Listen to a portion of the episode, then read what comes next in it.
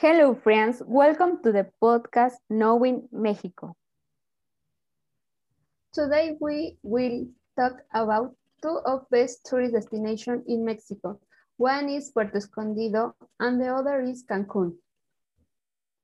Puerto Escondido is so beautiful as Cancun.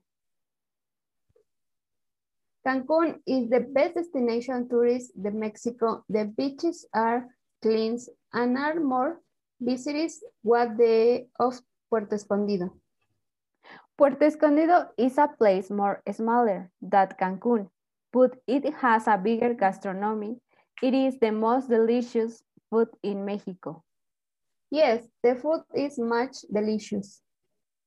In Cancun, the food also is delicious, but is more expensive. In Puerto Escondido, the walks in boat are more quick, not there much people, as Cancun is more quiet.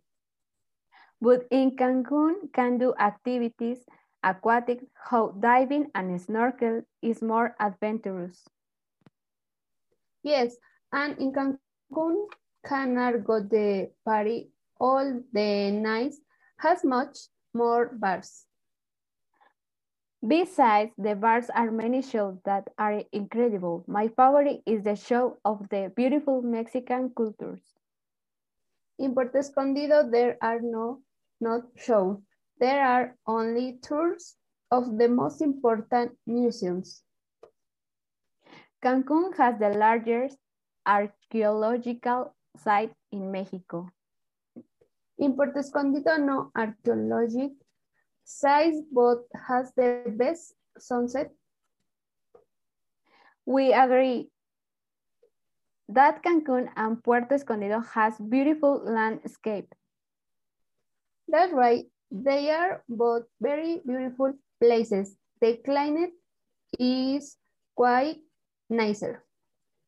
Cancun and Puerto Escondido, they are two places that all the people who are listening to use should visit. They, they can choose Cancun long as they have more budget. To go to Puerto Escondido, you can travel on less budget. Both places are very beautiful. We invite you to visit them and discover the beautiful attraction of Mexico. See you on the next broadcast. See you later. Bye.